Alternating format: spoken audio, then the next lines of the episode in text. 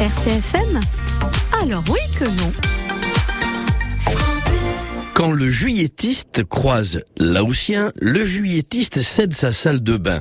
Le juillettiste repart peau rouge, l'Aoussien découvre l'Indien. Bon, au-delà de ces deux rimes à deux balles, en termes de journalisme, il s'agit d'un marronnier, c'est-à-dire un sujet qui revient chaque année à la même période.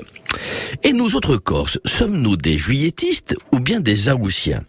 Avec près de 50 saisons dans les pattes, et oui, à 50 ans, en ayant toujours vécu ici, j'ai déjà à mon actif 50 saisons, eh bien, je ne sais toujours pas départager un juillettiste d'un Aoussien.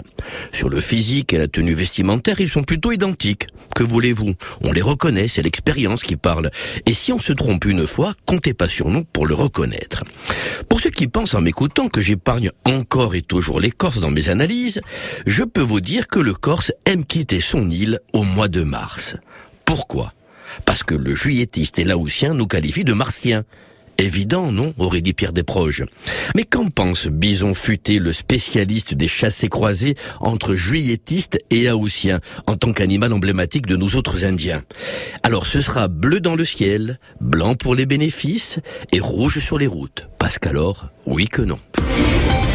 RCFM Alors oui que non.